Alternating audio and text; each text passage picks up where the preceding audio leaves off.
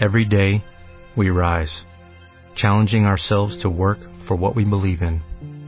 At U.S. Border Patrol, protecting our borders is more than a job, it's a calling. Agents answer the call, working together to keep our country and communities safe. If you are ready for a new mission, join U.S. Border Patrol and go beyond.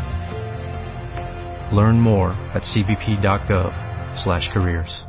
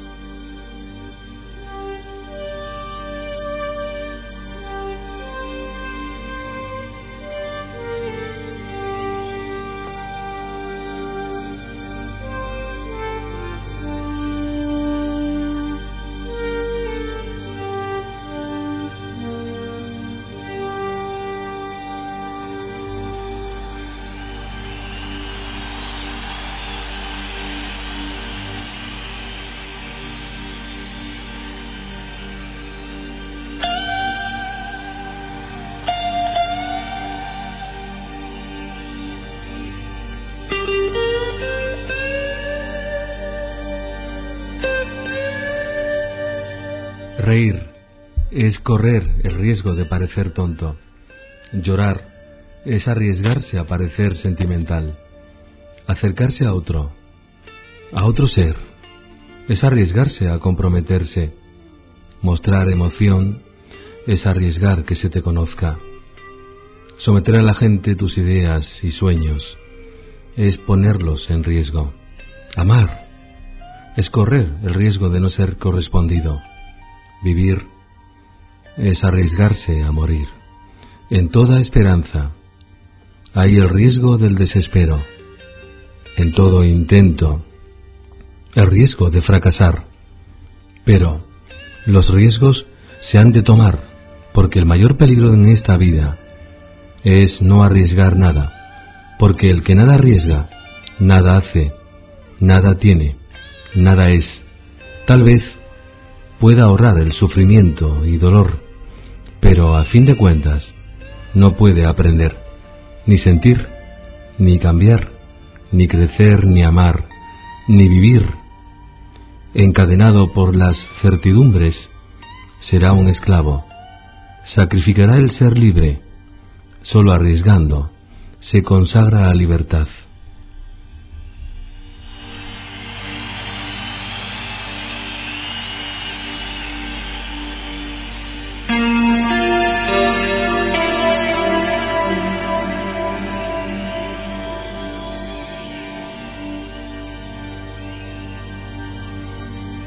Decía, decía George Bernard Shams, la vida, para mí, no es una vela que se apaga, es más bien una espléndida antorcha que sostengo en mis manos durante un momento y quiero que arda con la máxima claridad posible antes de entregarla a futuras generaciones.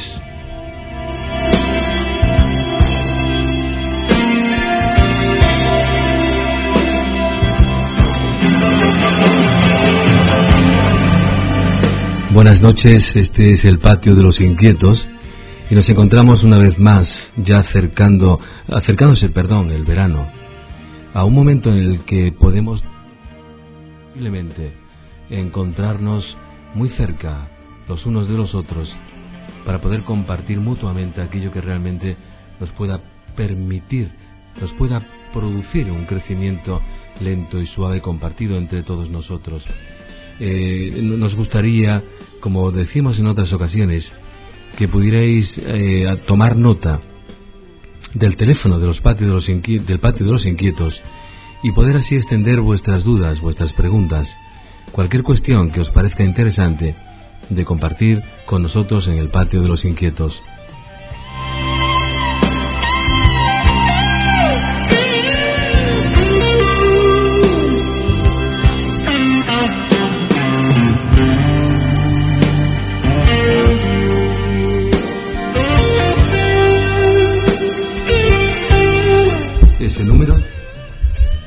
Es el 95 591-0901.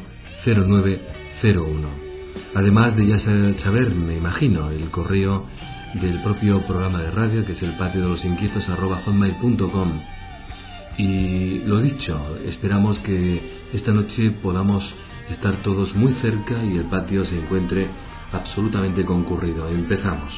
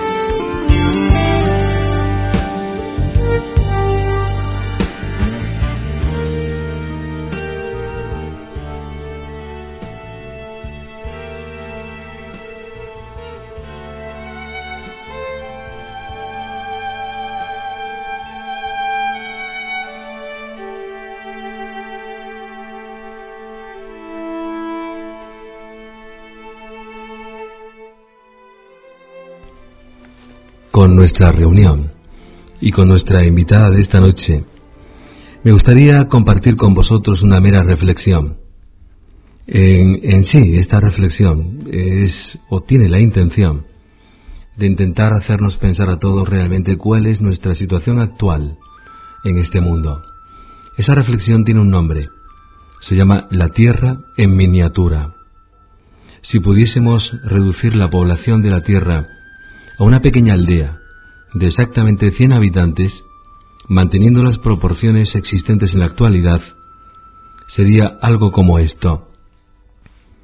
Habría 57 asiáticos, 21 europeos, 4 personas del hemisferio este, tanto norte como sur, y 8 africanos. 52 serían mujeres, 48 hombres.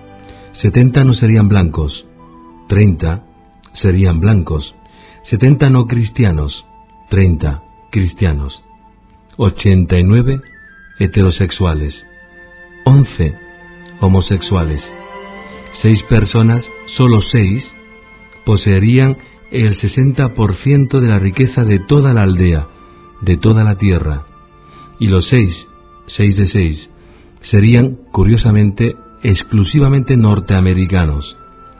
De las 100 personas, 80 vivirían en condiciones infrahumanas. 70 serían incapaces de leer. 50 sufrirían de malnutrición. Una persona estaría a punto de morir. Un bebé estaría a punto de nacer. Solo uno, sí, solo uno, tendría educación universitaria. En esta aldea habría solo una persona con ordenador. Al analizar nuestro mundo desde esta perspectiva tan comprimida, es cuando se hace más apremiante la necesidad de comprender, de aceptar, de entender y de educarnos realmente en la realidad. Ahora, por un momento, en la soledad aquietada del patio, pensemos, Reflexionemos. Si tú te has levantado esta mañana con más salud que enfermedad, piensa entonces que eres más afortunado, afortunada, que los millones de personas que no sobrevivirán esta semana. Si nunca has experimentado los peligros de la guerra, la soledad de estar encarcelado, la agonía de ser torturado torturada, o las punzadas de la inadicción, entonces estás por delante de más de 600 millones de personas si puedes además acudir a tu iglesia sin temor a ser humillado o humillada, arrestado o arrestada, torturado o torturada o muerto o muerta, entonces eres más afortunado o afortunada que más de cuatro mil millones de personas en el mundo actualmente. Si tienes comida en la nevera, ropa en el armario, un techo sobre tu cabeza que te proteja de los fríos del invierno, y un lugar donde dormir y encima acompañado, eres más rico o rica que el 80% de la población mundial. El 80%. Si además tienes el raro privilegio de guardar dinero en tu banco, en tu cartera, y tienes algunas monedas en la mesita, ahí desperdigadas, ya estás entre el 8% más rico de este mundo. Y si además tus padres aún viven y están extrañamente casados, eres una persona, créeme, muy rara.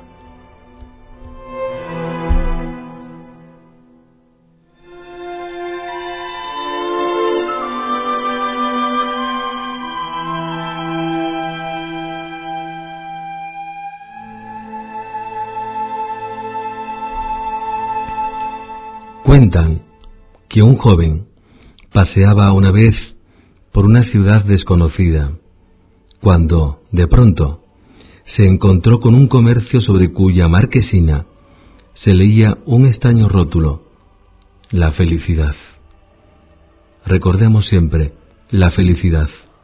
Al entrar, descubrió que tras los mostradores, quienes despachaban eran ángeles, y medio asustado, se acercó a uno de ellos y le preguntó, Por favor, ¿qué venden ustedes?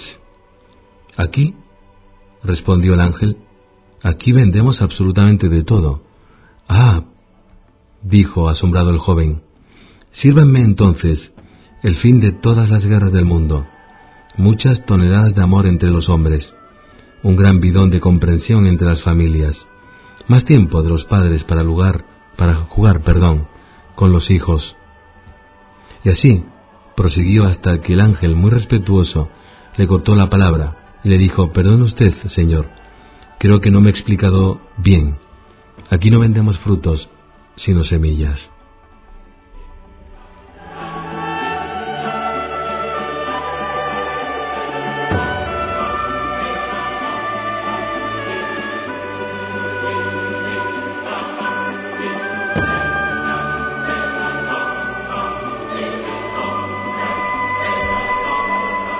Pues este es el único significado y sentido del patio de los inquietos, un programa especialmente dedicado a todas aquellas inquietudes que en lo más profundo, tal vez, poco a poco aleten en nuestro interior y nos hagan vislumbrar lejos de nosotros realidades que, por ser extrañas, no dejan de ser seguramente ciertas.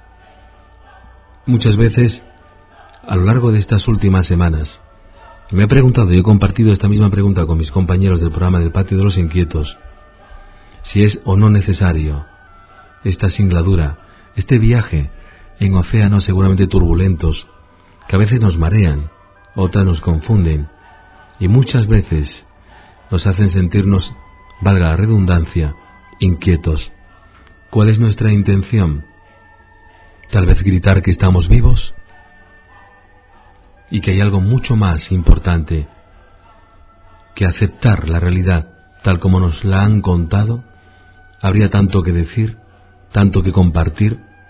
A lo largo del camino nos hemos encontrado tantísimas veces con otros inquietos que nos han acompañado durante breves travesías, o tal vez caminos mucho más alargados en el tiempo, y que nos han comunicado en el fondo el auténtico rostro de la realidad. Y no es el que nos muestran, la publicidad mediática, ni la propaganda, tampoco que pretende ofrecernos productos plastificados para ser felices. Seguramente, la verdad se encuentre a pie de calle, en el corazón de cada uno, en las vivencias de todos los caminantes, en la pesadumbre de todo aquel que se enfrenta realmente algún día con el hecho de existir en un mundo tan complejo como este, todos tenemos un momento para descubrir esa realidad. Es como el barro cocido, es como el pan cuando la levadura está fermentada, es como todo. Llega un punto en que cuando crece, despierta la verdad. Y esa verdad es que hay mucho, mucho por saber, demasiado por averiguar.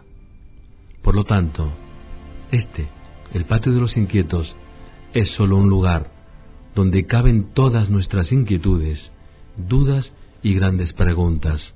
De nuevo, bienvenidos y buenas noches a este espacio nuestro. Bienvenidos aquí a Paco Martos, Antonio Moriana, que ya se encuentra con nosotros, y por supuesto a todos vosotros que hacéis el incomprensible esfuerzo de escucharnos cada lunes.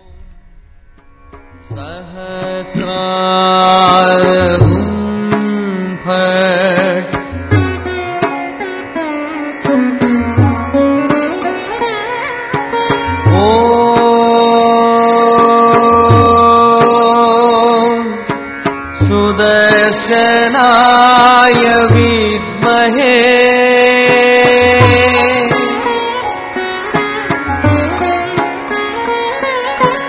महे धीमहि।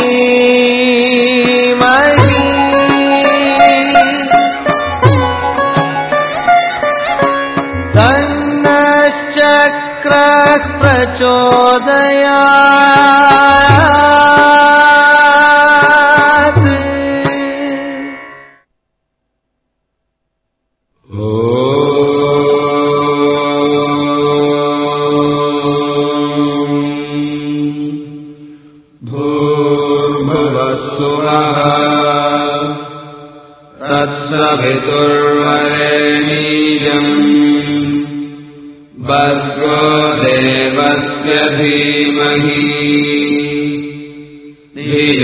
यो नः प्रचोदयात्। ॐ वैरात्मनाय विस्महे हिरण्यगर्भाय धीमहि। तन्नो ब्रह्मा प्रचोदयात्।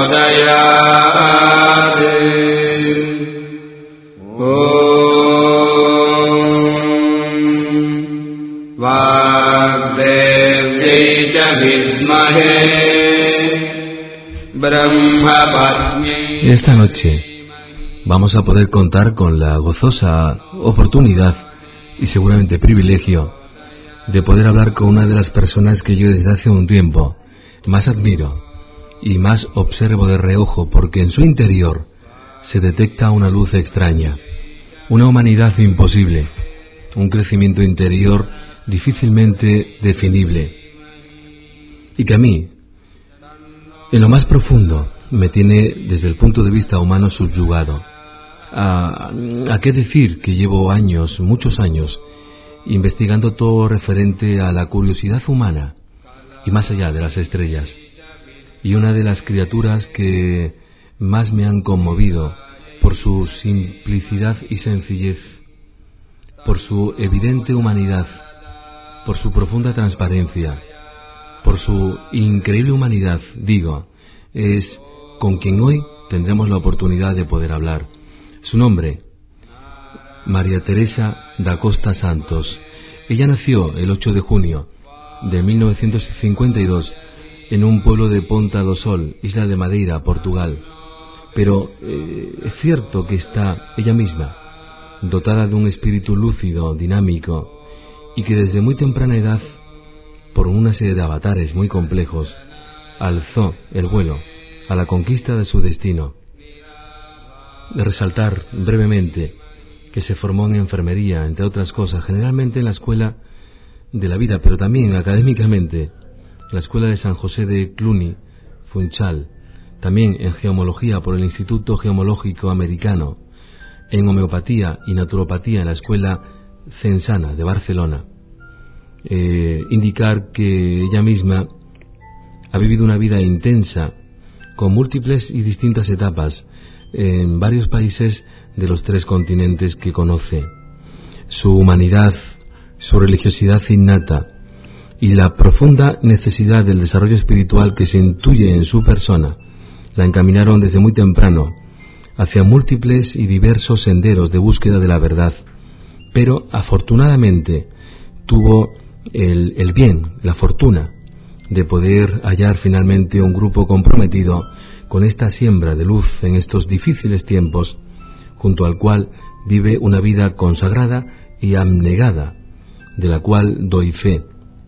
Actualmente reside en Valle del Sol, región de Murcia, España, la Tierra. Buenas noches, Teresa.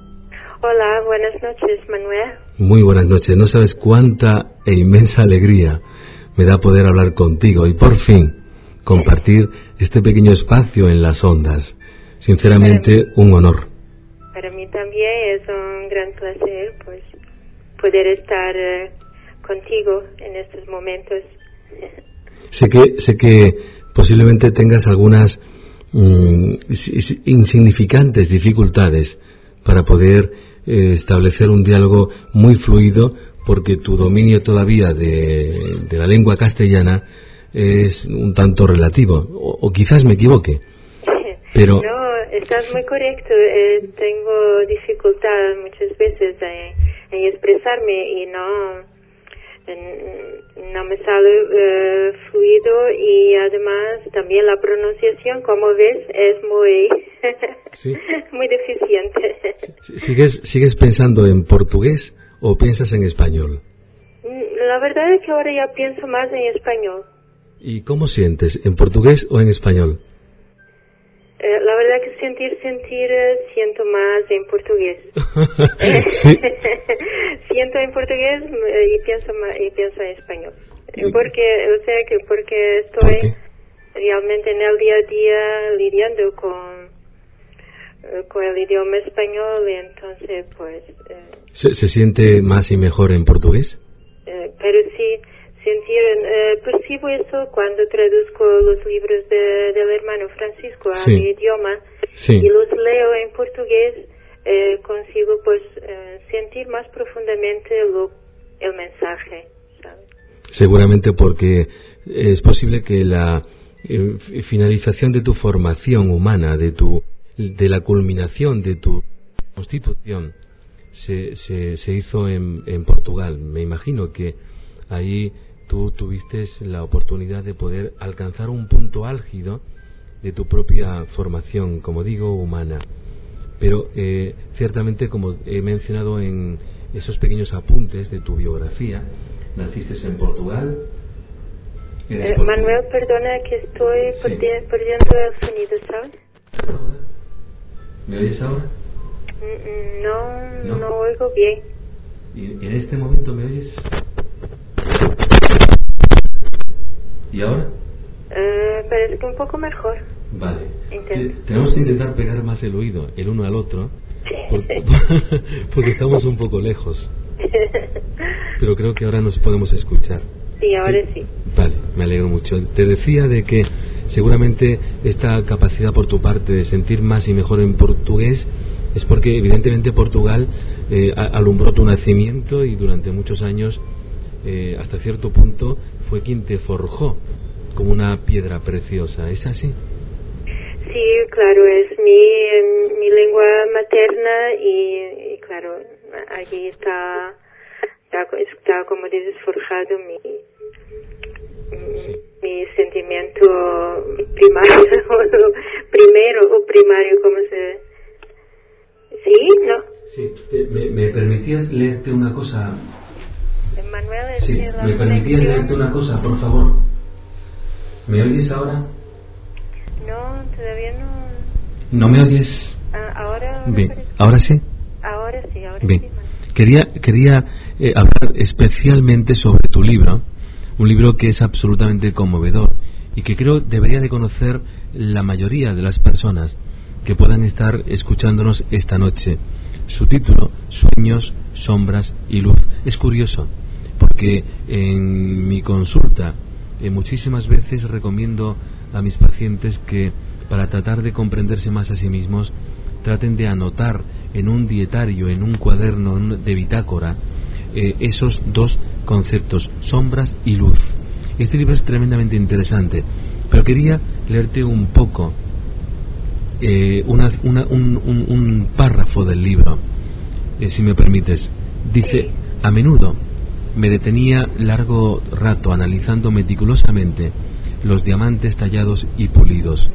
En mi laboratorio los contemplaba en el microscopio, de alta potencia y precisión, no solo con el fin de evaluarlos comercialmente, sino para recrearme en su imponderable belleza. El elemento más simple de la naturaleza, el carbón puro cristalizado, se había transformado en el tesoro más apreciado del planeta después de miles de años de silenciosa transmutación en el interior de la Tierra, bajo altísimas temperaturas e incalculable presión. Me fascinaba su transparencia, la intensidad del brillo, la descomposición de la luz blanca en los componentes policromados del espectro, el esplendor del centelleo, un conjunto pletórico de propiedades ópticas de tan rara hermosura que yo consideraba, sin lugar a dudas, reflejos divinos, el símil más fiel, el prototipo del alma humana, y es que para lograr su estado culminante de pureza y resplandor, el alma también necesita pasar por un proceso insospechado de transmutación durante muchos miles de años, sometida al cincel del dolor, el sacrificio y la renuncia. Pero llegará el día en que saldrá victoriosa del estado bruto en que muchas veces se encuentra por sus impurezas y deslumbrará con su brillo diáfano como el diamante del más alto estándar en color, simetría y transparencia. Es absolutamente de una belleza extraordinaria, María Teresa. ¿Crees que es necesario que todos los seres humanos, como un diamante en bruto, experimenten este proceso? Sí, yo lo creo, porque estoy totalmente convencida que necesitamos de miles y miles de vidas para, para lograr la perfección, que una vida solo no, no es posible. Y pero que sí que, que tenemos ese diamante maravilloso interior que es la esencia de Dios pero que necesita ser uh, pues ser uh, ser uh, ¿Cómo explicarse, Manuel? Sí, Ayúdame. Sí, pulida, ¿quieres decir? Pulida, sí, sí. que necesita aflorar, ¿no? Porque está allí en nuestro interior tenemos muchas imperfecciones y necesitamos eh, realmente pulir esas imperfecciones. Eso tarda muchas vidas. En una vida solo es, es... posible que no te des cuenta, Teresa, pero en ti hay, hay una especie de, de luz. Quienes te conocen lo saben. Yo lo sé. Los que te están escuchando no pueden lamentablemente saberlo. Pero en ti hay una luz especial. Y pienso que es la consecuencia de la transmutación del dolor en amor, de la derrota en triunfo interior, de la total mm, descomposición de tu estructura y de tu personalidad en una unidad interior asombrosamente sencilla, humilde y luminosa. Lo que más me impactó y me impacta de tu persona desde el primer día hasta las muchas, pero siempre escasísimas oportunidades que tenemos de poder gozar de esta amistad, es la capacidad que en ti ha habido de transmutar ese espeso y rudo sufrimiento al que ha sido sometida por el destino en una actitud extraordinariamente apacible, pacífica y transparente. Mi pregunta es que, sabes que yo trabajo con personas que en múltiples aspectos tienen todo tipo de dolencias y mm, es posible que les ayudase bastante conocer de tu mano cómo has podido transmutar, cambiar ese dolor en tanto amor y en tanto en tanta fe y en tanto amor, insisto, por tu parte. Bueno, para mí no sé si sabré explicarlo porque yo solamente sé, sentirlo, ¿no? Y de verdad que todos los eh, malos momentos que he pasado, que me han hecho pasar, pues mis dos compañeros de, de camino, que fueron mi primer marido y el segundo marido, porque fueron las personas que más me han hecho sufrir. ¿Por qué? Mm, pues no sé, creo que por su condición evolutiva, creo que todavía son ese diamante un poco bruto, ¿no? Que todavía no ha sido bien pulido. Sí, más bien piedras. Pero yo conseguía ver en su interior la belleza que llevan, que, que ahí está, estaba oculta. Y entonces pues mi, mi trabajo junto a ellos mm, sentía que era ese, pues ayudarles a, a pulir eh, ese, ese diamante interior que llevan y que, y que ellos no, no habían descubierto todavía. Y entonces pues em, siendo paciente, abnegada, y uh, hizo con que ellos más tarde pues se dieron cuenta, tanto el primer marido que falleció, se dio cuenta después de, de fallecer, ya en el mundo espiritual pues se comunicó un día pidiendo perdón por el daño que me había hecho y dijo que, que estaba en el mundo espiritual aprendiendo para volver a reencarnar. Y que me pidió que escribiera el libro porque quería necesitaría leerlo cuando volviera a la tierra. Y mi segundo eh, marido, pues que vive actualmente, pues estamos separados, eh, pasados 10 años de separación, después de tanto odio injustificado, yo nunca, nunca encontré motivos para tanto odio, pues ahora reconoce su error y, y, se, y, brinda su amistad, una gran amistad y un gran cariño hacia mí. Y eso para mí es la mejor recompensa que la vida me podría dar. Hola. Sí, sí, te estaba escuchando y estaba absolutamente concentrado en tus palabras porque ciertamente recuerdo haber conversado de, este tema en concreto y, y, me, y, me, sigue me sigue sorprendiendo sobre todo la incapacidad por tu parte para, para juzgar, para tratar de, de albergar ni el más mínimo de resentimiento.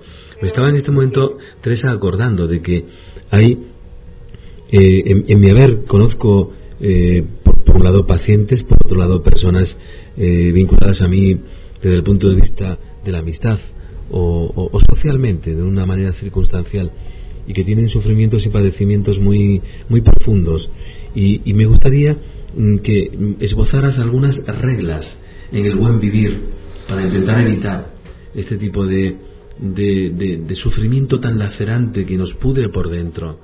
Eh, a ti te ha servido el hecho del camino que continúas, pero además de ese camino, que tiene una connotación espiritual muy importante, ¿qué más has buscado? ¿Qué más has encontrado? ¿Qué más has utilizado para evitar sucumbir bajo esa garra del dolor y del sufrimiento? Pues eh, esencialmente pues fue siempre mi fe. Desde muy pequeña tenía una, mi índole era muy eh, religiosa. Siempre he creído, creído en Dios, en Jesús. Y, y entonces siempre me, me basé mucho en la vida de Jesús, en su ejemplo que... Eh, ¿Me está escuchando, Manuel? perfectamente, con toda mi atención. Ah, es que parece que se corta. Pues eso, eh, que realmente de mi fe y mi ejemplo siempre ha sido Jesús. Mm, sabiendo que Jesús vino a la tierra a dar un testimonio, testimonio tan grande, siendo un ser ya ya tan evolucionado y quiso hacer humano como nosotros para para darnos el ejemplo. Entonces siempre buscaba, siempre buscaba el ejemplo de Jesús. Y, pero no puedo dejar de decir que muchas veces me sentía desesperada. Y, y, en fin, desesperada a punto de blasfemar y de, y, en fin, que realmente hay que leer el libro para, saber. el libro es una auténtica oportunidad para poder sumergirse en el océano de lo humano, de lo espiritual y del sentimiento más universal que pueda afectar por igual a todas las personas. Después, mm, en otro, más adelante, invitaremos a que nuestros oyentes puedan tener conocimiento del mismo y dónde poder encontrarlo. Pero, ¿cómo, cómo surgió, Teresa, en ti la necesidad de escribir este libro? surgió, eh, primero yo creo que fue como una terapia. necesitaba, tenía mucho dolor interior y me sentía muy cargada de tanto, de tanta amargura, ¿no? Y, y sentí que empecé a escribir por eso para aliviarme un poco esa, esa tensión, ese dolor. Después, pues, algunas personas de la familia, pues, enseñé lo que había escrito y entonces todos los que leyeron eh, lo que había escrito me, me estimularon mucho, me animaron mucho que debería publicar y no sé qué, porque mi testimonio pues sería útil a, a otras personas. Y, y por eso lo he hecho.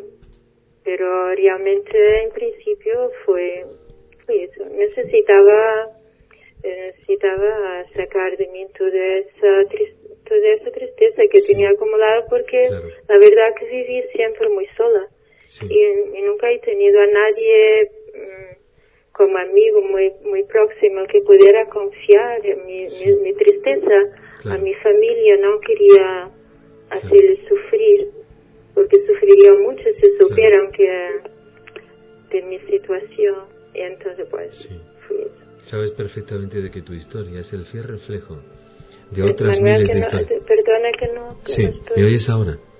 Ahora. Sí, te decía que sabes que tu historia es el fiel reflejo de otras miles de historias que son exactamente similares a la tuya. Por eso tu testimonio es tan importante y la forma en que has conseguido hallar un camino de claridad y de equilibrio para ser finalmente una mujer atemperada, feliz y que vive absolutamente en paz. En tu libro dices que el hombre, el ser humano, es también como un diamante, antes nos lo, nos lo explicabas, pero tú crees que ese diamante, aunque se manifieste en principio como un mineral en roca y bruto, se encuentra por igual en todos nosotros?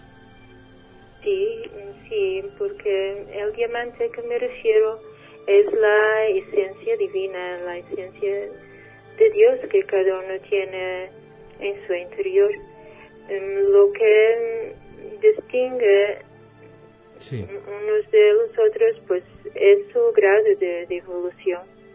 Eh, y por allí se ve, pues, la, el brillo que todavía, que todos llegarán, y estoy segura que todos somos hijos de Dios y todos llegaremos a la perfección y a ser uno con Dios, pero que eso tarda mm, muchas miles de vidas, mucho trabajo, mucha renuncia, mucha entrega a los demás y, y sí, y sí que todos, todos, todos los, los seres de la tierra brillarán.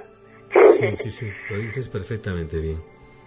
Sí, con ese esplendor, sí. Ahora sí que es verdad que en la Tierra no encontramos eh, los seres todos a lo mismo nivel, pues unos están más adelantados, otros van a medio camino y otros están todavía empezando su, su evolución. De ahí que los que ya están más iluminados necesitan, tienen el deber de tender la mano a sus hermanos que todavía necesitan de desarrollar sus cualidades, sus virtudes. Tal vez sea una pregunta. Manuel, ya no te oigo, sí, Sí, ¿me oyes ahora? Ahora. Sí. Es que normalmente nos escuchamos poco y tenemos que intentar escucharnos mucho más, Teresa. Sí. ¿Sabes?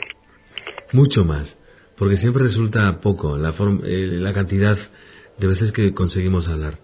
Es verdad de que hablamos poco, sí. Creo que no es que no necesitamos hablar mucho porque pues tenemos tanta afinidad que ya basta con que nos miremos claro o que bien, por que telepatía. Claro que bien, pero no, no lo necesitarás tú, yo sí lo necesito. ¿Entiendes? la, la telepatía no puede nunca sustituir al cálido abrazo y al gesto cercano y a, y a, y a lavar los platos de la cotidianidad. sí, pero yo también necesito mucho de tu amistad. Eh, ¿Entiendes? Que valoro muchísimo porque estoy también muy feliz de haberte conocido y de ser un gran amigo, un gran hermano, un gran compañero de de fe y de trabajo. Yo me alegro muchísimo también igualmente. De verdad, tú lo sabes perfectamente. Pero hay una cosa que me gustaría también comentarte. Dices, dices en, en, tu libro eh, que, que el ser humano, para alcanzar su estado culminante de pureza y resplandor, eh, eh, el alma necesita pasar, como antes comentabas, por un proceso tal vez insospechado de transmutación durante muchos miles de años, sometida, como dices en tu libro, al cincel del dolor, el sacrificio y la renuncia. Por favor, intenta explicarnos qué quieres decir con el dolor, sacrificio y renuncia.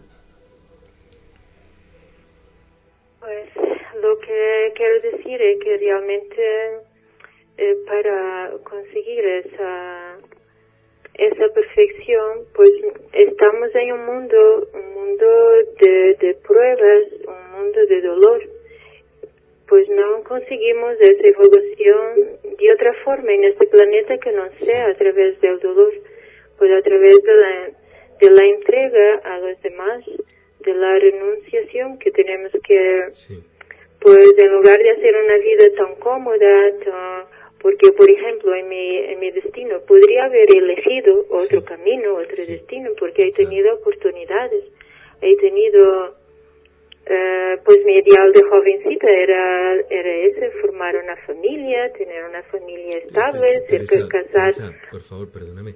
Eh, no, eh, perdona, no, no, te oigo otra sí, que te quiero decir que decías en tu ideal de jovencita.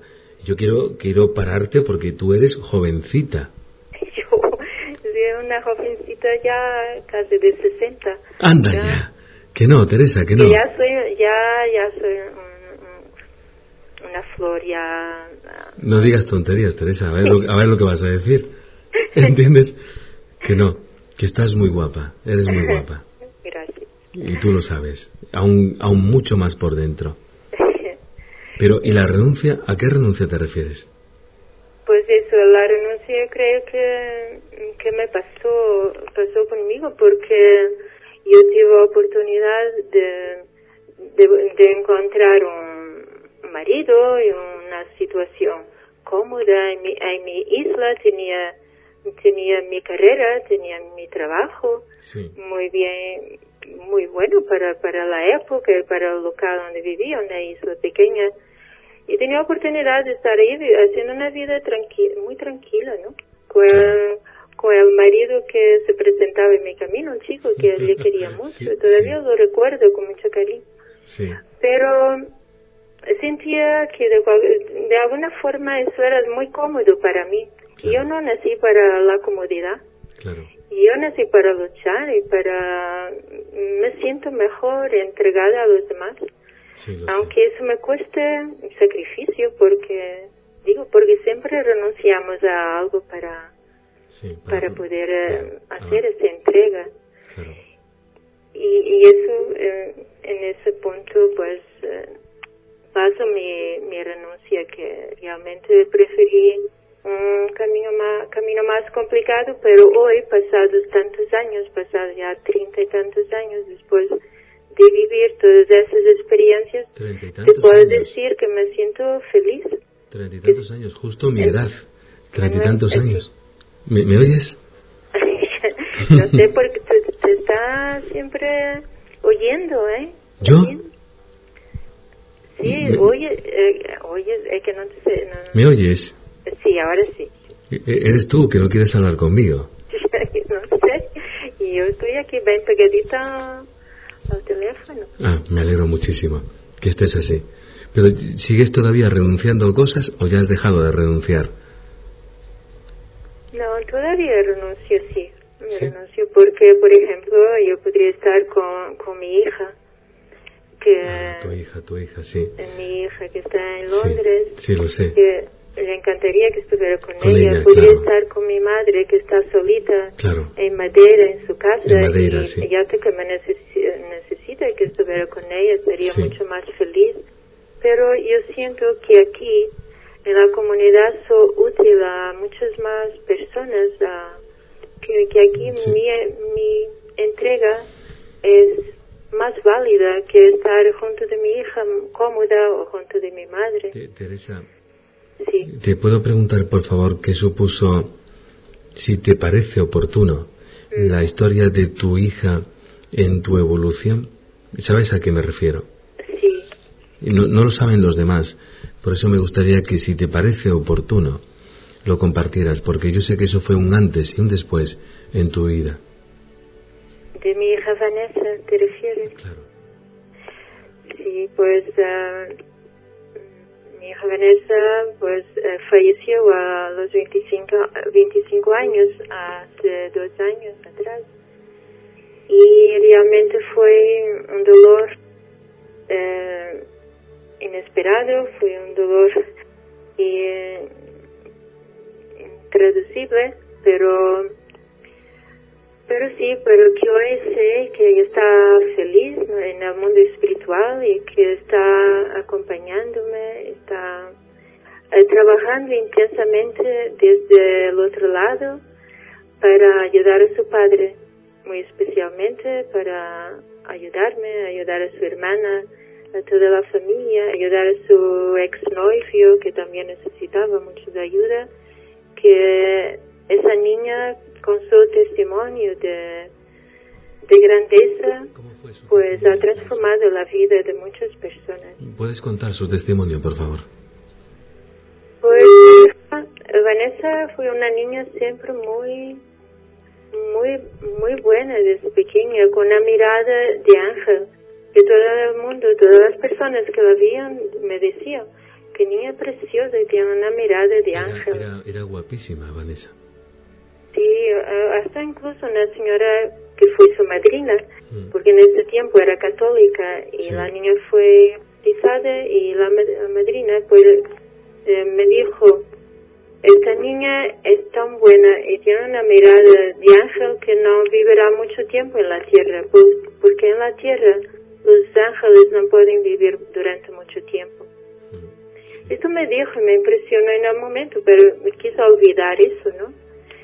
Y, ah, y ahora me acuerdo de, de esas palabras y es verdad que sí, que, que Vanessa siempre fue una Muy bondad de, de niña. Siempre estaba riendo. Manuel, no te, oí- no, Sí, no te- digo- vayas. No, no, no me voy- digo que siempre se estaba riendo. Sí, siempre tenía una sonrisa, una sonrisa muy abierta, Mm. muy, muy simpática, muy agradable. Y, y la verdad es que ella fue a estudiar para Manchester Sí. a los 18 años, el año 2000, que fue el año que me vine yo a la comunidad. Y bueno, estaba, estábamos juntas todos los años, y, pero realmente cuando Vanessa falleció, entendí la, la grandeza que ella había desparramado allí en, en Manchester, que fue tanta gente, tanta gente, tanta gente que acudió al hospital para visitarla y, y para acompañarla en esos momentos tan difíciles. Pero te digo, Manuel, que no, no le acompañaban para transmitirle tristeza, para decir qué pena, Vanessa, no. Era, era para transmitirle alegría, para darle apoyo y eh, transmitía tanta alegría que, que eh, fue extraordinario. Y, y la niña pues estuvo feliz, feliz hasta el último día de, de, de su vida. Eh, eh, afrontó la muerte con una grandeza extraordinaria. ¿Y tú? Pues, mm, en medio de, del dolor, al ver, poder eh, compartir todo ese afecto, todo ese gran amor de toda esa gente, que Vanessa, la misma Vanessa me decía, mamá, yo no sabía que, la, que tenía tantos amigos, no sabía. Solo ahora, solo ahora mm, lo entiendo porque no esperaba tanta, tantas manifestaciones de cariño de amor y todavía hoy siguen celebrando eh, no la muerte sino la vida de Vanessa porque. Vanessa nunca ha querido no ha querido nada fúnebre pidió que ¿Sabes, que en su despedida celebraron su, Sí. eh, fuera una fiesta de celebración a su vida, no a su muerte, porque seguiría nosotros, Sí. Nosotros, Teresa, los seres humanos que poseemos sentimientos tan profundos como tú, vivimos fraccionados en todos aquellos que amamos y nuestro corazón se va mm, inevitablemente repartiendo en cientos de pedazos que pertenecen a todos aquellos que nos heredan, nos toman, nos poseen y nos tienen inevitablemente. Que pues queda expresando exactamente lo que siento yo y con tus palabras mucho más. Pero entonces me estás robando mi personalidad. Ah, no, o, es que... no, perdona, sé que no. Sé que, sé que cuando avanzamos en la misma dirección, tal vez veamos inevitablemente el mismo horizonte. Seguramente sea eso. Pero ¿hay en ti aún mucho o está todo repartido en miles de amores? Sí, yo me siento feliz por eso, por ver que la capacidad de amar que tiene un ser humano, yo misma sabía que era capaz, pero hoy, pasado tantos años y habiendo conocido y amado a tanta gente, a hombres y a mujeres, a niños y a mayores, y veo que realmente el corazón humano es es tan grande que hay un lugar para todos, hay una forma de amar individual para cada uno, porque a cada persona se ama de una forma única y, especial. Teresa, eh, eh, Antonio Moriana, que está aquí a mi lado, eh, te he hablado de él en varias ocasiones. me pregunta, quiere que te pregunte, él, él se plantea esta cuestión. En, este mundo, dice, lleno de, huérfanos espirituales, ¿qué mensaje tú les darías a esas personas que un día se han perdido por este camino de oscuridades que ensombrecen nuestra vida o el mundo? Yo lo que diría es que, que paren un poco, paren totalmente eh, su vida por un momento, por unos momentos. Y, uh, y, y miren su interior y sientan su interior. Y, uh, y allí, ahí está la clave, ahí está toda la grandeza y toda la belleza que Dios ha depositado en cada uno de nosotros.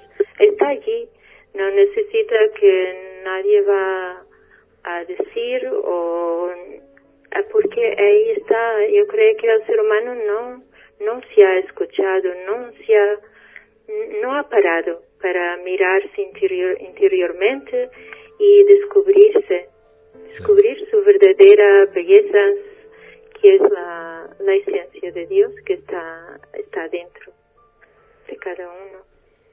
¿Por qué crees, Teresa, que realmente estamos en este mundo, aquí y ahora? porque estamos, pues, porque, bueno, que porque tenemos cosas que hacer.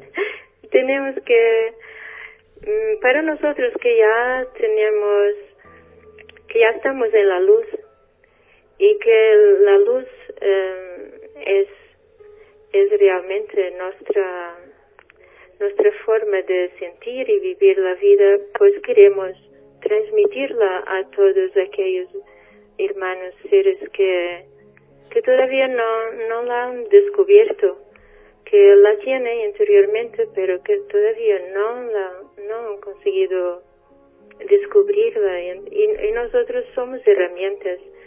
Somos... ¿Sabes una cosa? Sí. Quiero confesarte algo. Una de las cosas por las cuales quería entrevistarte, más allá del contenido de tu sabiduría interior, es por la dulzura de tu voz y la espiritualidad que hay innata en ella. Más allá de lo que dices, es lo que dices, el tono de voz y la enorme alma que subyace en el acento de tus palabras. No son sus notas, es la música que hay en ti. Pues eso es... Gracias. No, no, no, no, hace falta. No, no digas nada. No, no, no hace falta. Hay, hay una, una buena amiga mía, que también es, sin saberlo ella, habitante del patio de los inquietos, que me dijo una vez que para ser feliz en este mundo Solo hacen, hacen falta tres cosas. Alguien a quien amar, algo que hacer y un camino que seguir. ¿Tú. ¿Tú qué opinas? Ah, perfecto. Yo estoy totalmente de acuerdo. Alguien que amar, sin duda. No, no- yo no podría vivir sin amar. Y un camino que seguir. Y el otro aspecto era Algo que hacer. algo que hacer, sin duda. Eso es imprescindible. Yo tengo, estoy de acuerdo porque esas cosas, Pero tres cuando cosas tú son nos vemos, solo fregamos platos. Eh, pues fregamos todo lo que sea, lo que haga falta. bueno, eso lo dejaremos para ti y para mí. Se, se se quedará, se quedará aparte. Eh, Teresa, ¿qué, ¿qué puedes decir, por favor, de la importancia del libro? Pues eh, la importancia mm, del libro, pues eso, eh, básicamente he querido, he querido compartir con los demás mi mis experiencias de vida. Y yo eh, esti- estimulo y animo a todo el mundo que, que haga lo mismo, que escriba, que escriba sus experiencias porque yo creo que todas, todas las vidas son, son muy hermosas, son muy bonitas y son únicas y transmiten siempre algo de, de positivo y de son pueden ser una lección para otra persona entonces pues yo esti- eh, animo ¿Cómo, a que, cómo que pueden- todas las personas Sí. escriban ¿Cómo pueden conseguir este libro que de verdad, sinceramente, y no porque seas tú, Teresa, sino porque yo, como, como, le- como lector, no solamente de temática eh, metafísica, espiritual y, y de poesía, sino también de todo aquello que pueda realmente enseñarnos algo. Considero que tu libro es un auténtico eh, alimento para el intelecto y sobre todo para el corazón de quienes estén necesitados de un mensaje positivo basado en la más cruda realidad y cómo ésta ha servido a alguien como tú para desde las rocas áridas y estériles del sufrimiento llegar a crear un auténtico jardín de sentimientos plenos.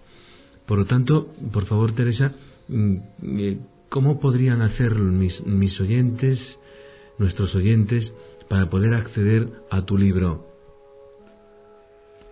pues mm, o llamando aquí a la comunidad creo que sería por ahí o por internet también o ¿Y por internet en qué, en qué dirección, por favor? Eh, pues mi dirección es eh, Teresa da Costa Santos. Teresa da Costa Santos, y arroba arroba, eh, gmail eh, sí, Gmail, gmail.com sí, Teresa da Costa Santos, todo seguido en minúscula, sí. Arroba gmail.com. Sí, eh, repetimos por favor porque me parece muy interesante. Teresa da Costa Santos, arroba gmail.com para poder conocer este increíble libro llamado Sueños, Sombras y Luz, que os, os lo aseguro merece la pena y es extraordinariamente interesante. Si queréis eh, poder beber un poco de una fuente sabia donde esa agua contiene nutrientes fundamentales para poder sentirnos más alimentados, menos hambrientos y sobre todo, lo que es más importante, con una esperanza sencilla, al alcance de la mano de cualquier viviente, de manos de alguien como Teresa que desde las profundidades más cavernosas de la existencia, os lo digo y os lo aseguro, ha alcanzado cuotas elevadísimas en el alma humana. Teresa, sinceramente ha sido todo un honor poder compartir contigo eh, y con el patio de los inquietos estos brevísimos instantes. Eh, sé que tienes que, que descansar porque te esperan jornadas intensas. Mm, eh, te comprometo, si te parece, a futuros programas. bueno dentro de mi de mis posibilidades de mi oh, como decirte insignificancia pues lo que pueda. Es curioso, pero no sé si la última vez que hablamos personalmente hace poco, creo que, que te dije en compañía de, de varias personas más, eh, creo que eran las, las cuatro y media de la tarde, antes de, de dejaros, que yo estaba convencido de que la auténtica inteligencia solamente podía habitar en las mentes humildes, en las mentes sencillas. pues y, así que no te menosprecies ni te reduzcas a ninguna mínima expresión, porque lo que sí sé, dentro de mis muchas dudas, o seguramente lagunas, es que si hubiese en este mundo muchas más criaturas como tú, ya estaríamos salvados. Ojalá, ojalá. Sí, de cierta manera también estoy de acuerdo. Es verdad que, que, el mundo estaría mejor. Eso es verdad. Sí, lo sé. pues eh, nos veremos pronto en los platos que quedan por lavar. Sí, Manuel, muchísimas gracias. Muchas gracias, Teresa. Y, uh, y claro, tú que eres una preciosidad y, y como eres así, pues lo ves en los demás. Muchas gracias, Teresa. Pero bendito seas por cómo eres y, y por lo que eres. Y por el trabajo que, que haces junto de, de, de, en esta humanidad que, que necesita. Siempre hay alguien que necesita de una mano amiga y tú eres esa mano. Y tú también, Teresa. Buenas noches. Buenas noches, Manuel. Un abrazo. Un abrazo.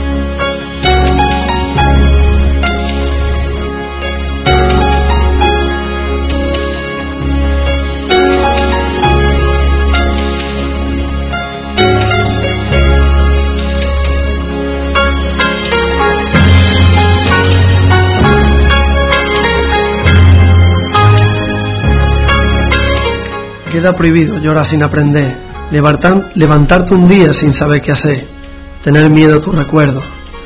Queda prohibido no sonreír a los problemas, no luchar por lo que quieres, abandonarlo todo por miedo, no convertir en realidad tus sueños. Queda prohibido no intentar comprender a la persona, pensar que su vida vale menos que la tuya, no saber que cada uno tiene su camino y su dicha. Queda prohibido no crear tu historia, no tener un momento para la gente que te necesita, no comprender que lo que la vida te da, también te lo quita. Queda prohibido no buscar tu felicidad, no vivir tu vida con una actitud positiva, no pensar que podemos ser mejores, no sentir que sin ti este mundo no sería igual.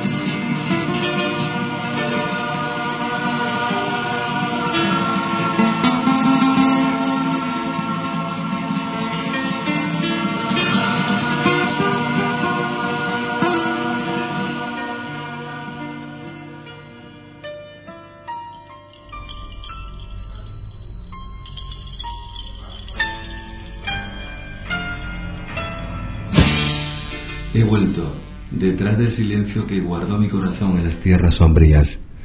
Un rayo de luz me ha despertado esta mañana. He visto alejarse la noche más allá de las altas montañas, escondiéndose de la llegada de la aurora. Un sonido trémulo de cítaras de mimbres danzaba versos de colores entre el aire del amanecer.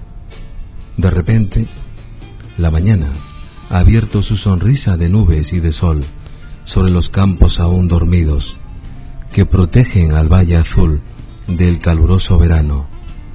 Y la vida me ha sorprendido, rezagado y tímido, entre mi retina y la soledad callada del mundo.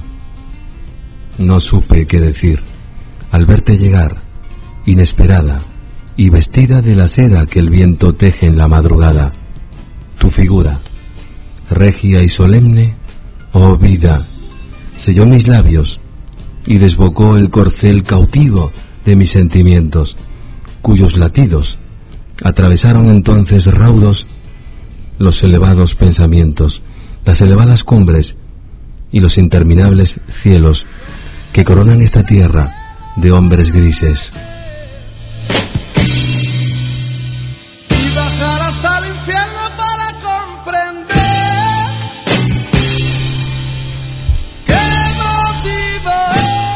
He aguardado tantos siglos alrededor del fuego de la nostalgia que mis ojos han quedado ciegos sin la luz de tu sonrisa y mis manos se han secado como ramas sedientas de la añorada savia que brota del interior de tu fuego, oh amada alma. Fuimos el mismo ser que la herida del nacimiento dividió en dos, adormecidos en el sueño de las edades.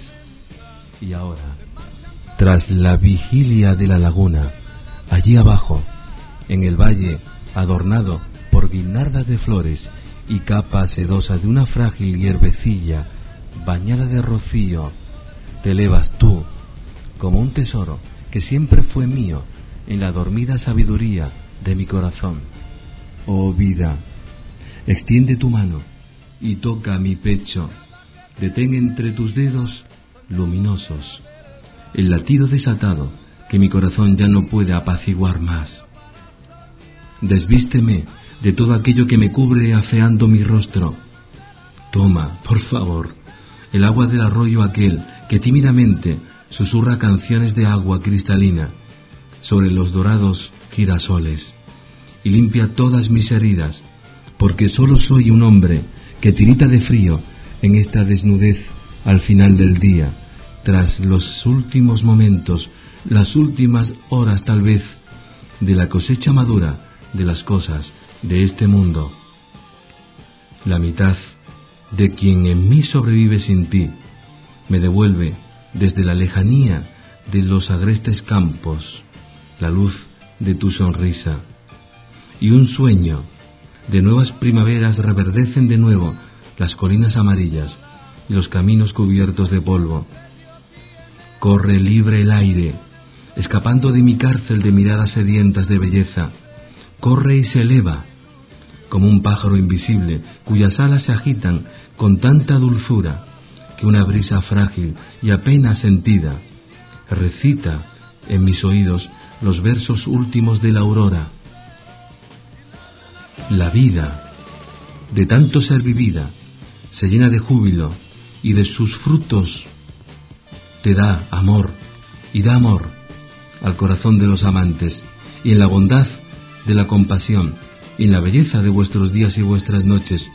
Pero si no ejercitáis la vida, dice, algún día te olvidarás de vivir realmente.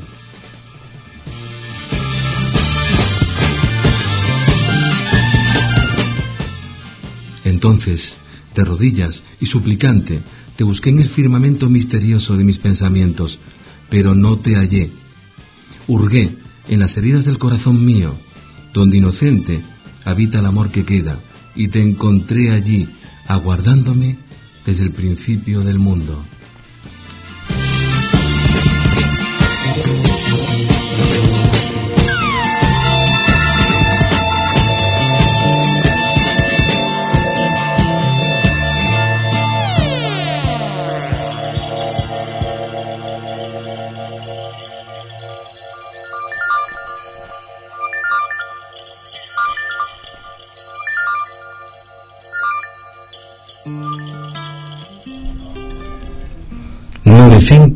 955910901. Esa es la clave que como una cámara corazada, si la marcáis, da acceso al patio de los inquietos.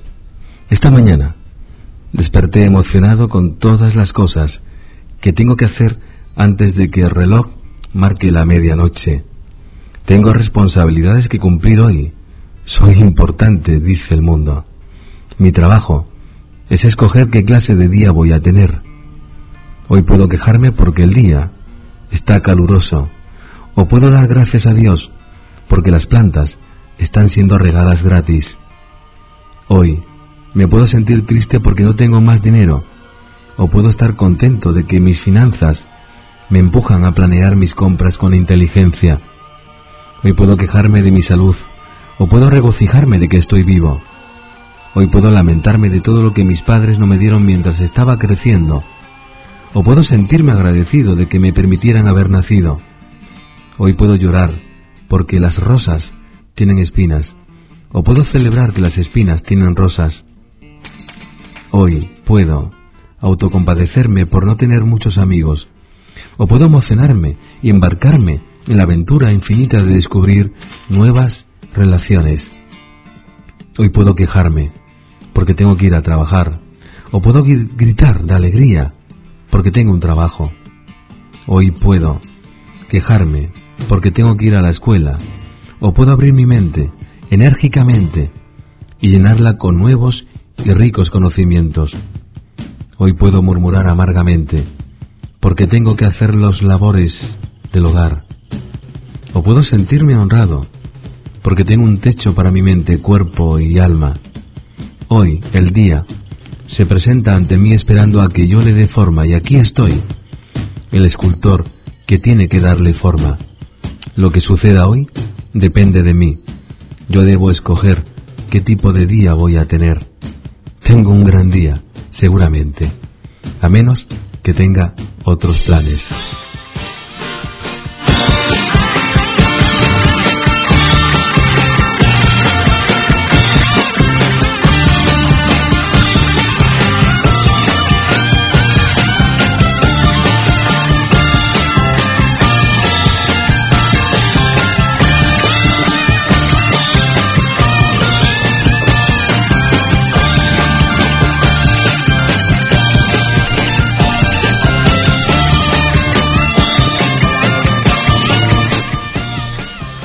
30 radios se unen en el centro.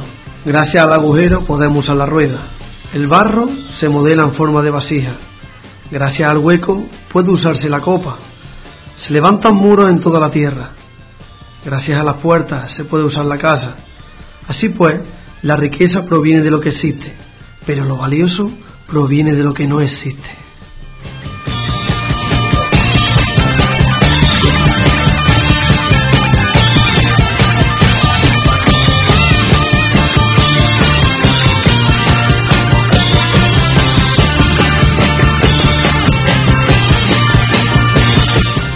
Me gustaría, amigo mío, preguntarte qué te ha parecido la entrevista, la conversación con nuestra amiga Teresa.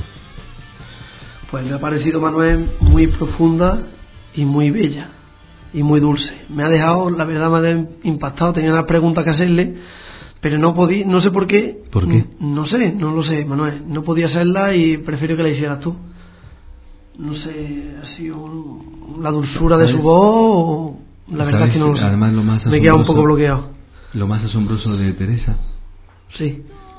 Que es como las ligeras florecillas del campo, que normalmente permanece oculta entre la hierba y no gusta de ser demasiado vista. Y en eso quizás también radique parte de su propia belleza. Es una personalidad absolutamente mm, vital, trascendente, pero que no se deja ver y siempre está ahí. Me ha resultado curioso, Manuel, la portada del libro. Se ve como un olivo eh, al amanecer y un pájaro que va desde el olivo hacia el sol. No sé, me ha encantado. Creo que demuestra la libertad o el viaje hacia la libertad, ¿no? Seguramente. Dice un pensamiento que hay una, una parte, una parte de cada ser vivo que desea convertirse en sí misma, el renacuajo en rana, la crisálida en mariposa, el ser humano herido en ser humano sano, y que eso es la auténtica espiritualidad. Decía, decía Krishnamurti, a mí me parece que antes de emprender el viaje en busca de la realidad, en busca de las estrellas, en busca de Dios, antes de actuar, antes de tener cualquier relación con otro, es esencial que comencemos por comprendernos a nosotros mismos. Y sea cual sea nuestra edad, amigo Antonio, nuestra crianza o nuestra educación, aquello de lo que estamos hechos, aquello de lo que estamos siendo constituidos, es principalmente capacidad no empleada. Si te das cuenta, nuestros átomos, nuestras células, todo aquello que nos constituye, está aún no solamente por descubrir, sino especialmente por ser desarrollado. Y ahí radica la grandeza de la que hablaba Teresa.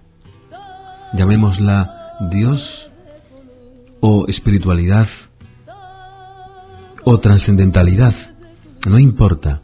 Tiene que llegar un momento en que el ser humano descubra y comprenda que hay algo muy superior a sí mismo, más allá de esos muros que a veces levanta la soberbia sobre la realidad.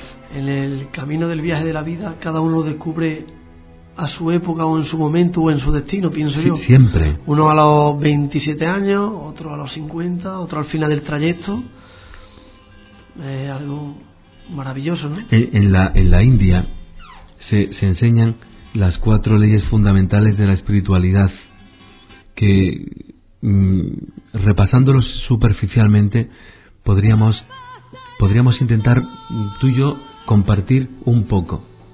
La primera ley dice, la persona que llega es la persona correcta. Es decir, que nadie llega a nuestras vidas por casualidad. Todas las personas que nos rodean, que interactúan con nosotros, están allí por algo, para hacernos aprender y avanzar en cada situación, porque el universo se economiza a sí mismo, economiza a todos sus maestros, y en vez de emplear grandes avatares que nos muestren los conocimientos más profundos de la humanidad, ocultos tal vez en la piedra, en el pasado, o seguramente en nuestro interior, lo que usa el universo es a nosotros mismos. Y yo soy tu maestro y tu discípulo, y tú eres mi maestro y mi discípulo, y soy tu juez y tu fiscal, y tú eres mi verdugo, y a la vez el quien me perdona. Y esto es lo que dice la primera ley. La persona que llega es la persona correcta. Por eso hay que sacralizarla y seguramente, metafóricamente, besar sus pies. Todos somos todos, ¿no? Siempre. palabra que acabas de decir, todos somos espejos, las personas. Siempre. Yo siempre he pensado que en el libro de la vida las personas somos la hoja.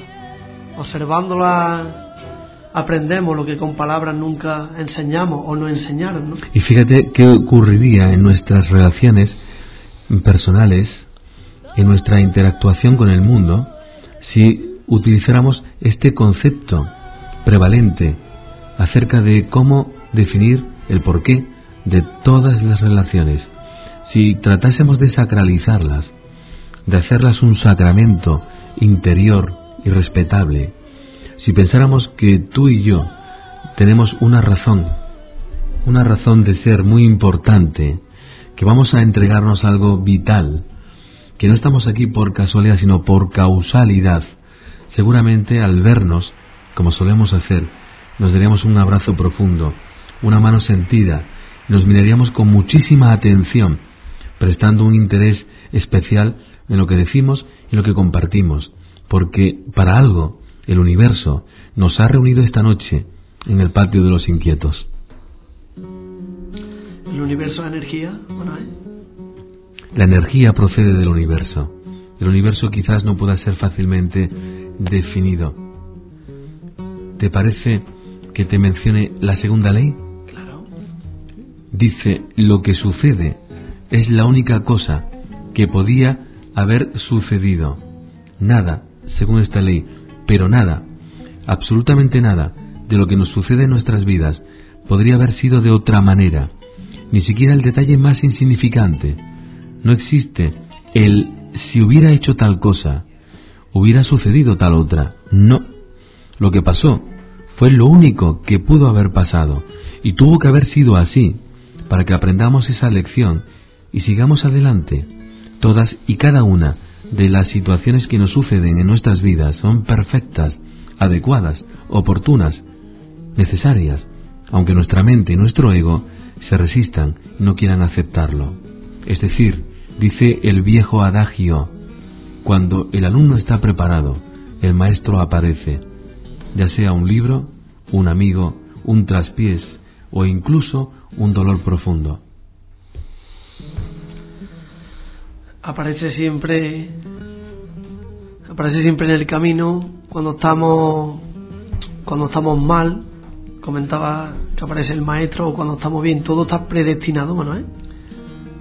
Es una afirmación aparentemente arriesgada, seguramente contraste con las teorías eh, eh, psicosociales que, o, que pretenden estudiar el comportamiento de la realidad en nosotros mismos, pero cuando uno analiza en profundidad el conjunto de circunstancias que nos sorprenden, que nos asaltan en el camino, puede a veces intuir que detrás de todo ello hay una mano extraordinaria que orquesta el orden de las cosas que suceden, que nada está sujeto al azar, que a veces vivimos cuando debemos de hacerlo, y que hechos insignificantes nos destruyen y nos hacen morir, pero que batallas cruentas y constantes no nos derrotan del todo.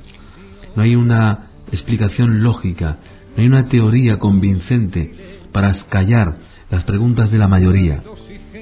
No se puede utilizar una regla que pueda a la vez satisfacer al que opina de una manera y siente de otra. Te comento esto, Manuel, porque me he acordado de que una vez me contaste tú una historia de una persona que, que iba a subir a un avión que le transportaría, creo que era América o por ahí. Sí. Y entonces le sucedieron una serie de circunstancias, mm, le iban pasando durante el día para que no cogiera ese avión. Sí. Al final no lo cogió el avión, el avión se estrelló, murieron muchas personas y esa persona se salvó, entre comillas, en ese instante pero es que después del camino a casa, en el coche, mm, murió. Murió, se estrelló el coche y murió. Por eso es lo que me ha llevado a mí a pensar que sobre el destino de la persona. Esa persona, no, los avatares, lo que sea, le hizo que no subiera ese avión, pero después del trayecto murió, estaba destinado a que iba a morir. Sí. Por eso te lo he preguntado. Quisiera saber, no sé. Hay, hay multitud de personas que se han visto absolutamente sorprendidas constantemente por ese tipo de acontecimientos que inmediatamente el propio destino, entre comillas, puede provocar en sus existencias y hace que la vida parezca estar orquestada por un extraordinario maestro, por un gran mm, dirigente de los acontecimientos responsable de que las cosas sean como sean. Por eso dice la tercera ley o tercer principio, en cualquier momento que comience es el momento correcto todo comienza en el momento indicado, ni antes ni después. Cuando estamos preparados para que algo nuevo empiece en nuestras vidas, es allí cuando comenzará. Eso, eso hace que no tenga ningún sentido que nos rasguemos las vestiduras, ni que clamemos al cielo, ni que intentemos romper varas, ni lamentarnos, ni correr, ni saltar, ni precipitarnos, sino como bien decía Teresa, practicar la paz mental, tal vez el equilibrio y la quietud, y poco a poco, poco a poco, descansar y permitir que la propia realidad muestre todas sus cartas. Todo llegará. Siempre. Y un artículo que tengo aquí que dice, tenlo muy en cuenta. Nada en el mundo sustituye la constancia. El talento no la sustituye. Pues nada tan corriente como lo inteligente frustrado. El genio tampoco ya que resulta ser tópico el caso de los genios ignorados. Ni siquiera la educación sustituye la constancia, pues el mundo está lleno de fracasados bien educados. Manuel, ¿solamente la constancia y la decisión lo consiguen todo? Es el papel que debe de jugar el hombre en su propio camino. Y dentro de ese todo hay una serie de caminos, como decíamos antes, preestablecidos y que están orientados para nuestra propia experimentación en el mundo pero nuestro papel implica el hecho de un autoesfuerzo continuo que ponga en juego todas nuestras capacidades. Y esto entonces también enlaza con la cuarta y última ley del hinduismo que dice cuando algo termina, termina. Simplemente así. Si algo terminó en nuestras vidas, es para nuestra evolución, para avanzar y provocar otro cambio. Por lo tanto, es mejor ya sea, dejarlo. perdón, Manuel, que te corte una relación, Sí, sí, sí. un trabajo, un- Especialmente- termina, termina y se inicia otra etapa nueva. Por lo tanto, es mejor y dejarlo. conscientemente no nos damos cuenta de ello. A veces. Realmente no por culpa de los apegos y de lo que llamamos el ego. Y, y es evidente la necesidad de seguir adelante y avanzar ya enriquecidos con esa experiencia anterior. Cuando un cuerpo circunstancial en nuestras vidas eh, ha fallecido, cualquier circunstancia laboral, social, relacional, matrimonial o de cualquier otra índole, ha fallecido, es semejante a un cadáver. Y lo más sensato es enterrarlo, siempre que intentemos conservarlo con todo tipo de medidas higiénicas para preservar su durabilidad en el tiempo, vamos a provocar sin querer un proceso de putrefacción que va a generar una serie de experiencias pestilentes, de olores desagradables en, nuestro, en nuestra cotidianidad que finalmente hará insufrible la experiencia de prolongar la vida de aquello que ya no la tiene. y, de ese cadáver que quedó, yo pienso que lo que mejor se podría hacer es llevarle flores al corazón en, en forma de recuerdo. De recuerdos buenos de esa etapa vivida y de... E- Evidentemente eso, eso jamás termina. Eso nunca termina. Mm, No se puede eh, anular la memoria. Es absolutamente imposible terminar con la memoria. Si está sana, obviamente. forma parte de, de todo. Siempre. Lo bueno, lo malo, Es que no creo que exista realmente nada bueno o nada malo. Creo que son distintos eh, aspectos de una realidad absolutamente necesaria de experimentarla en su totalidad. Eh, a veces lo malo o lo bueno depende mucho de tu propia situación personal y de cómo lo interpretes. A todos nos mueve un profundo desasosiego interior que tal vez experimentamos como una sensación de que nos falta algo, aunque es difícil definir qué es exactamente. Tenemos todo tipo de ideas sobre lo que creemos que necesitamos o deseamos. Una relación mejor, un trabajo mejor, un físico mejor, un coche mejor. Creemos que si adquirimos esa relación perfecta, o ese trabajo perfecto, o ese juguete nuevo, desaparecerá el desasosiego y nos sentiremos satisfechos y completos. Pero la experiencia nos enseña que el coche nuevo solo nos hace sentir mejor durante un tiempo. La nueva relación puede ser maravillosa, pero jamás nos llenará totalmente del modo que creíamos que lo haría. ¿Qué es, pues, lo que buscamos en realidad? Si reflexionáramos un momento, podríamos comprender que lo que anhela nuestros corazones es saber quiénes somos y para qué estamos aquí. Pero pocas cosas en nuestra cultura nos animan a buscar respuestas a estas importantes preguntas. Se nos ha enseñado que la calidad de nuestra vida mejorará principalmente si mejora nuestra fortuna externa, aunque tarde o temprano comprendemos que las cosas externas, si bien valiosas, no sirven para tratar la inquietud profunda de nuestra alma. A lo largo de la historia se han propuesto muchos sistemas psicológicos y espirituales para tratar o explorar este conocimiento esencial, la astrología, la numerología, los cuatro temperamentos clásicos, el flemático, el colérico, el melancólico y el sanguíneo, la teoría de los tipos de personalidad de Jung y muchos otros. Además, estudios recientes sobre el desarrollo del niño y de la ciencia del cerebro han indicado que las diferencias fundamentales de temperamento entre distintos tipos de personas tienen fundamentalmente una base psicológica y no de otro tipo. Esta diversidad explica por qué un consejo bueno para una persona puede ser desastroso para otra. Decirle a algunos tipos que deben centrarse más en sus sentimientos es como arrojar agua a un hombre que se está ahogando, o decir a otros que necesitan hacerse valer más en tanto como poner eh, es tanto como poner en estricto régimen dietético a una persona anoréxica.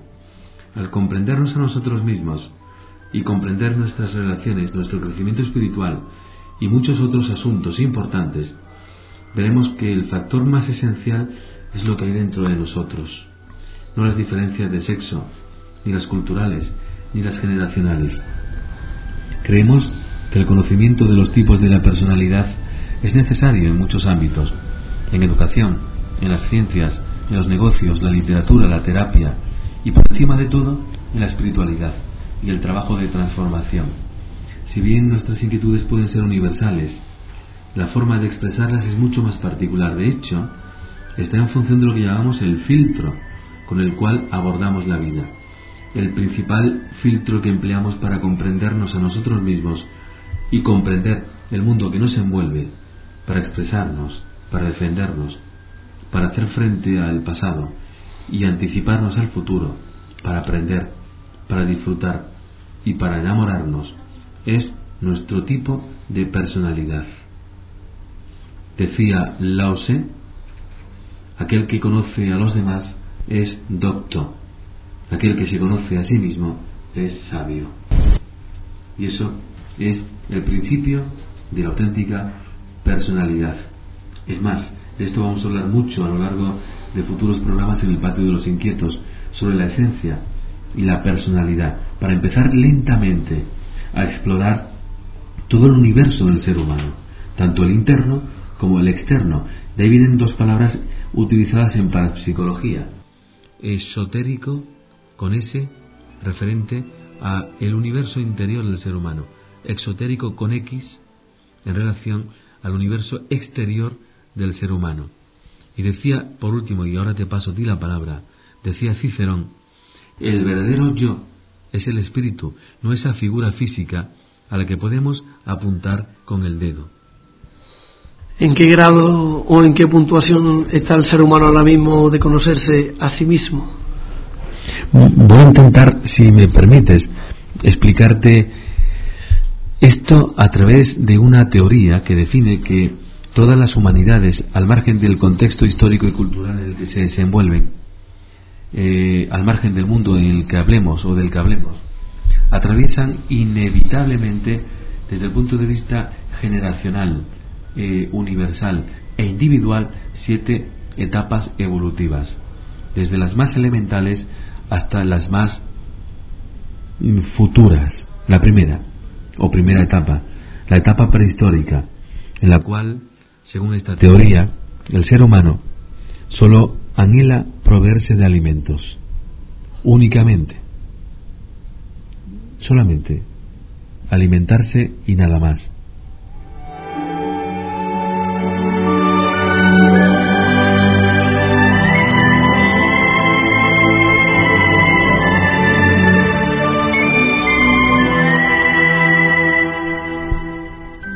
Segunda teoría. La segunda ley dice que una vez que el ser humano ha alcanzado a llenar sus apetitos más inmediatos, busca extender los territorios de caza, ampliar sus conquistas y extender su dominio por otras, otros territorios y zonas. Esa es la etapa en la cual se inician los procesos de las guerras históricamente.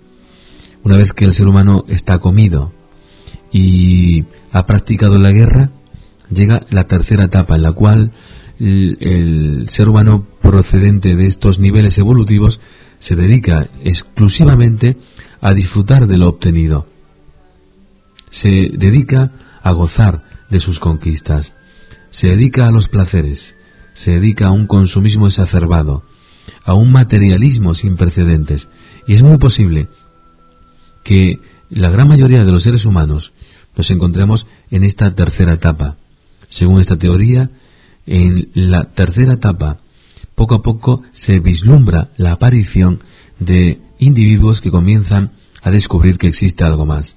Comienzan a practicar la filosofía, el pensamiento propio, y eso les provoca una especie de búsqueda inagotable, interminable, de los grandes valores universales y ancestrales. De la cuarta etapa surge la quinta, cuando el hombre practica la filosofía, se vuelve sabio. Cuando el hombre vive tal como siente y piensa, se torna inteligente y empieza a familiarizarse con las grandes verdades universales. De esta quinta etapa surge la sexta. El hombre que, siendo sabio, comienza a socializar su sabiduría, se vuelve absolutamente empático, eh, fraternal e indudablemente manantial. Comienza a derramarse y a emprender un camino de internacionalización de sus ideales. De esa sexta etapa surge la última, la relación con realidades seguramente, por qué no decirlo, universales, celestes y que están por venir. A cada uno nos corresponde eh, tratar de encasillarnos en una de estas etapas. Cada uno sabrá si se encuentra en la primera, porque lo que más le preocupa es comer, o en la segunda, las conquistas, o en la tercera, los placeres del mundo, o en la cuarta, la búsqueda del pensamiento, o en la quinta, el descubrimiento de la sabiduría, o en la sexta, la socialización de su corazón, o en la séptima, el compartirse y entregarse al mundo. ¿Cuántos años faltarán para que el ser humano llegue a la séptima? ¿no, no lo sé. Pienso o creo o sospecho que la evolución no es nunca uniforme y no nos puede abrazar de una especie como, un gesto fraternal a todos por igual para intentar acercarnos de una manera amigable y, y segura hacia los mismos destinos. Creo que, como bien dijo hace muchísimo tiempo Jesús de Nazaret, antes de retirarse definitivamente del marco de este mundo, os dejo la paz, os dejo la verdad, pero no como lo hace el mundo, con medidas. Os la daré según seáis capaces de valorarla y entenderla. Y eso es justo y necesario, porque no se puede dar un alimento excesivo a una garganta estrecha. No se puede ofrecer demasiada agua a un estómago que está saciado. No se puede dar ningún tipo de alimento a quien no tiene hambre. Evidentemente creo que el conocimiento de la verdad depende mucho de una hermosísima frase de mi amigo Francisco Riquelme, que seguramente entrevistaremos la semana que viene, buen amigo y mejor pintor, que dice, sé que no tengo todas las respuestas, pero me consuela saber que tengo todas las preguntas.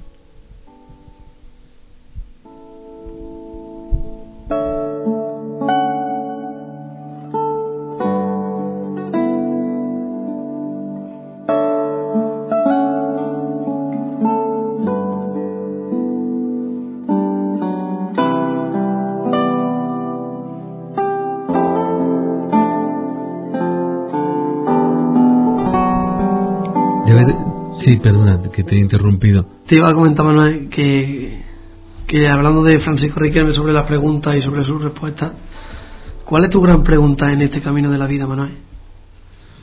La, verdad, sinceramente, Antonio, es que no, no, no podría intentar concretarte una única pregunta porque son tantas, son demasiadas como para... Pero siempre hay alguna que pueda destacar. En, algún momento todos los días no son iguales y alguna puede... Al principio, hace muchísimos años, mis preguntas eran externas, referentes a aquellos misterios insondables que nublaban mi mente y que me hacían sentirme absolutamente abstraído por la belleza hipotética de realidades incomprensibles y seguramente inaccesibles en ese momento a mi haber y a mi conocimiento, como el mundo más allá de este nuestro, la realidad eh, posible de una existencia lejos de nuestra vida, la realidad al mismo tiempo de miles de civilizaciones que nos visitan, es decir, todas las preguntas que durante eh, largas edades me hice al principio fueron siempre sobre estos fenómenos externos a nuestra realidad. Pero ya eso terminó. Y hace bastante que las preguntas son sobre mí mismo, fundamentalmente porque es absolutamente innegable que el desarrollo interior, el desarrollo espiritual, y refiriéndonos a aquello que no es material en nosotros, es un viaje largo y arduo, una aventura por tierras desconocidas llenas de sorpresas, alegría, belleza, dificultades e incluso graves peligros. El camino de la búsqueda, el camino del conocimiento de la verdad es sumamente peligroso, tremendamente inquietante y sobre todo muy incómodo, porque te empuja a una inevitable ingravidez existencial que te eleva más allá de lo habitual, de lo cotidiano, de lo costumbrista, de lo aceptado, de lo correcto, de lo normal, de lo lógico, de lo definido, del diccionario, de la enciclopedia y de ti mismo, y te precipita a un abismo, sobre todo significado por interminables preguntas y por millares y millares de realidades a cada cual más inquietante.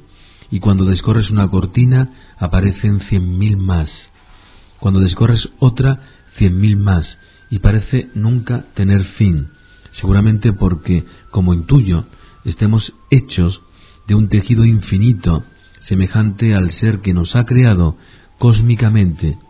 Y eso, inevitablemente, define nuestra esencia y a la vez la infinitud de nuestro camino. No hemos hecho más que empezar y muchos, la gran mayoría, ni siquiera han despertado todavía.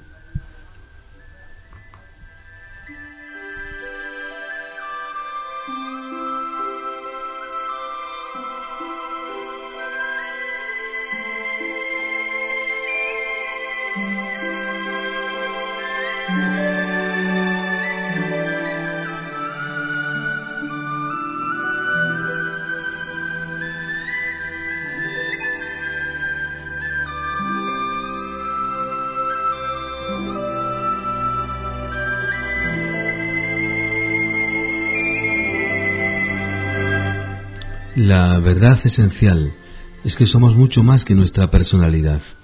La personalidad no es más que el conjunto de las partes conocidas y condicionadas de una gama de capacidades mucho más amplia que todos poseemos. Más allá de las limitaciones de nuestra personalidad, cada uno existe como una vasta categoría, en gran parte no reconocida, de ser o presencia, lo que se llama nuestra esencia. El lenguaje espiritual Podríamos decir que dentro de cada persona hay una chispa individual de lo que llamamos divino, aunque hemos olvidado esta verdad fundamental, porque estamos dormidos a nuestra verdadera naturaleza. No experimentamos nuestra naturaleza divina, no experimentamos a los demás como manifestaciones de lo divino, más bien solemos volvernos duros, incluso cínicos, tratando a los demás como objetos de los que hay que defenderse o los que hay que usar para nuestra gratificación. La mayoría tenemos cierta idea de lo que es la personalidad, pero probablemente la idea de esencia nos es desconocida. Cuando hablamos de esencia, nos referimos a su significado literal, lo que somos fundamentalmente, nuestro yo esencial, la base de ser que hay en nosotros. Generalmente no experimentamos nuestra esencia, ni sus muchos aspectos porque nuestra percepción está muy dominada por nuestra personalidad. Pero cuando aprendemos a percibir nuestra personalidad, ésta se hace más transparente y entonces podemos experimentar más directamente nuestra esencia seguimos funcionando en el mundo, pero con una creciente comprensión de nuestra conexión con la divinidad. Comprendemos que formamos parte de una presencia divina que nos rodea y está en nuestro interior y que se despliega constante y milagrosamente. La mayor felicidad, créeme, es conocer en principio la fuente de nuestra infelicidad. Además, el hombre desea ser feliz aun cuando viva de tal modo que haga imposible la felicidad.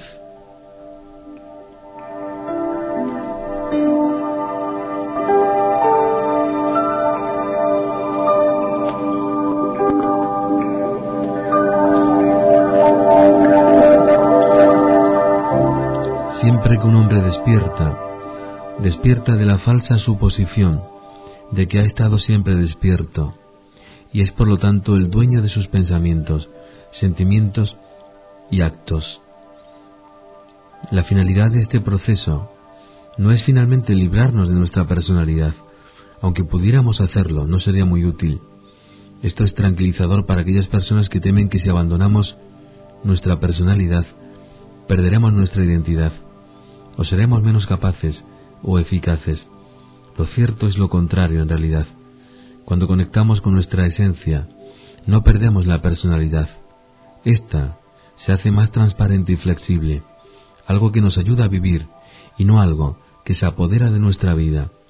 Cuando estamos más presentes y somos más conscientes, cualidades de la esencia, surgen momentos de fluir y de rendimiento máximo mientras nosotros avanzamos en el camino, mientras percibimos que la realidad se hace mucho más comprensible. Cuando nos identificamos menos con la personalidad, esta se hace una parte más pequeña de la totalidad de lo que somos. Sigue existiendo, pero hay ya más inteligencia activa, sensibilidad y una presencia subyacente que utiliza la personalidad a modo de vehículo y no es conducida por ella. Cuando nos identificamos más con nuestra esencia, vemos que no perdemos nuestra identidad, en realidad la encontramos. Y justamente, y ya poco a poco iremos terminando, las cosas que deseamos evitar, descuidar y abandonar resultan ser la materia prima de la que procede el verdadero conocimiento.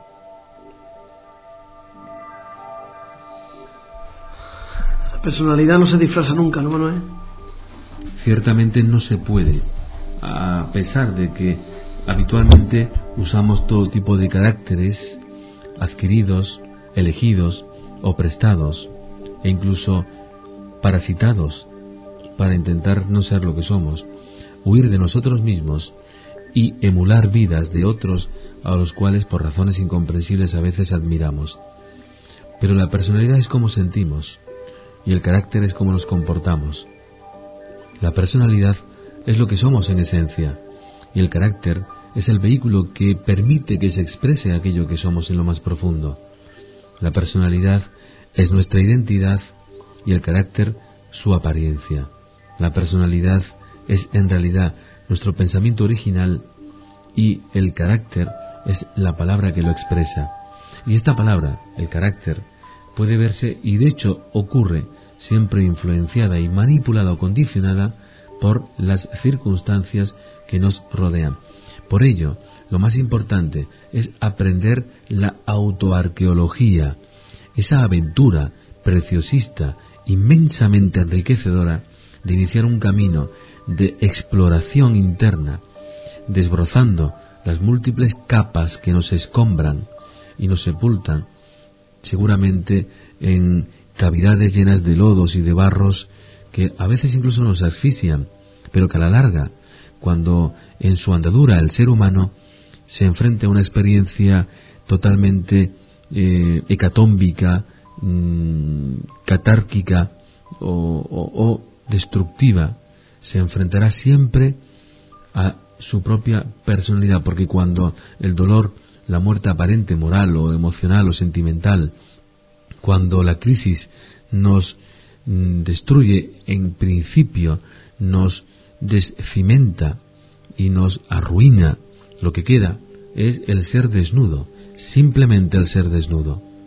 Ahora que el tema de la crisis, Manuel, he pensado una cosa ¿Existe más crisis espiritual que material o, a la o viceversa? Eh, en principio, en principio, la crisis que estamos experimentando desde el punto de vista político, desde el punto de vista de los gobiernos, desde el punto de vista de los asuntos mm, administrativos de este mundo y sus sociedades, no es más que la sintomatología adversa y diversa de un mundo que ya tiempo atrás empezó a desvalorizarse moral, social y espiritualmente. Ha habido un exceso de evolución científica y tecnológica con una total ausencia de niveles óptimos de evolución moral, humana y espiritual en las sociedades actuales. Por lo tanto, si hubiera habido detrás de todas nuestras sociedades gobiernos morales, sociedades equitativas y, e individuos pensantes, nunca hubieran favorecido el surgimiento de estas circunstancias actuales. Las crisis económicas, políticas y sociales son siempre posteriores y finales a movimientos anteriores de derrumbamiento del hombre como individuo cósmico e y universal. La avaricia de uno, la avaricia y el egoísmo de unos pocos llevan al caos de todos otros. Es lo que hemos leído al principio, de que esta sociedad, si la comparamos con una aldea, está realmente gobernada por un 8% de capitales multi-internacionales que tienen controlados todos estos cambios en nuestra sociedad. ¿Por qué permitimos, Manuel, que unos pocos nos dominen? Porque no sabemos, porque no creemos y porque no queremos. ¿Será eso que no queremos? No sabemos. Y si supiéramos, no lo creeríamos.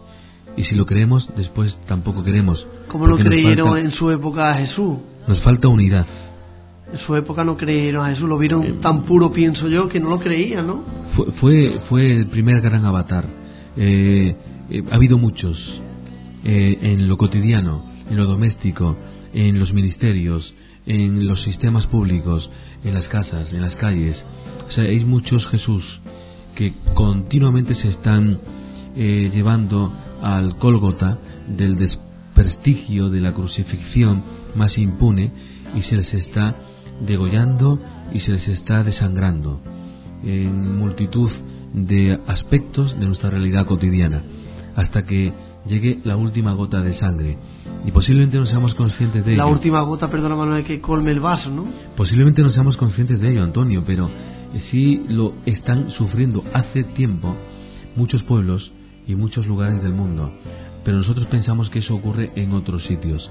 Eso ocurre en otras latitudes y no nos va a salpicar.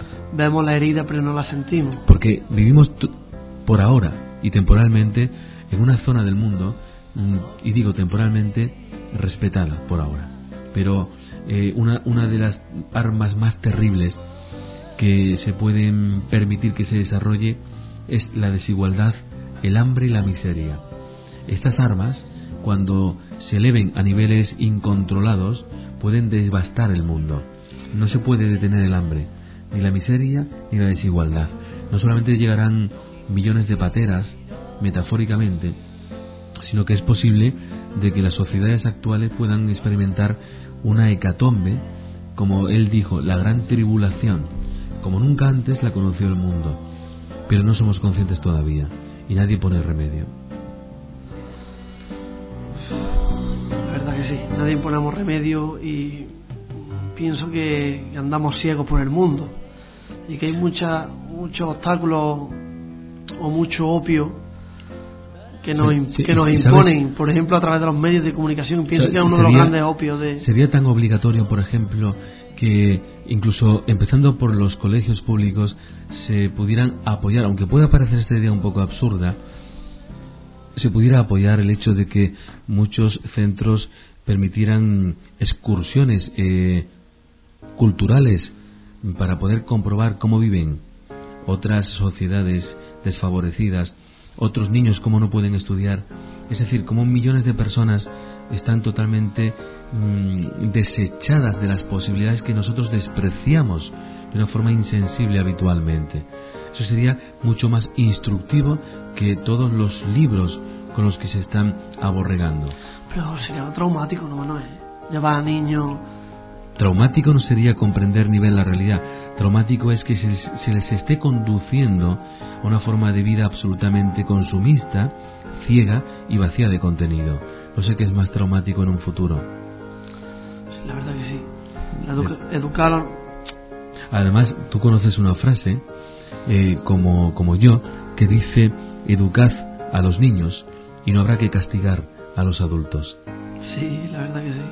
Y de todas formas tenemos que terminar y no me gustaría hacerlo sin recordar una, una frase de nuestro estimado y admirado José Saramago, que se ha ido de viaje recientemente.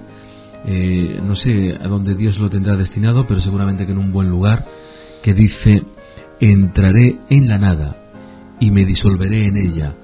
Bienaventurado tú, José, que estás ya donde el buen Dios.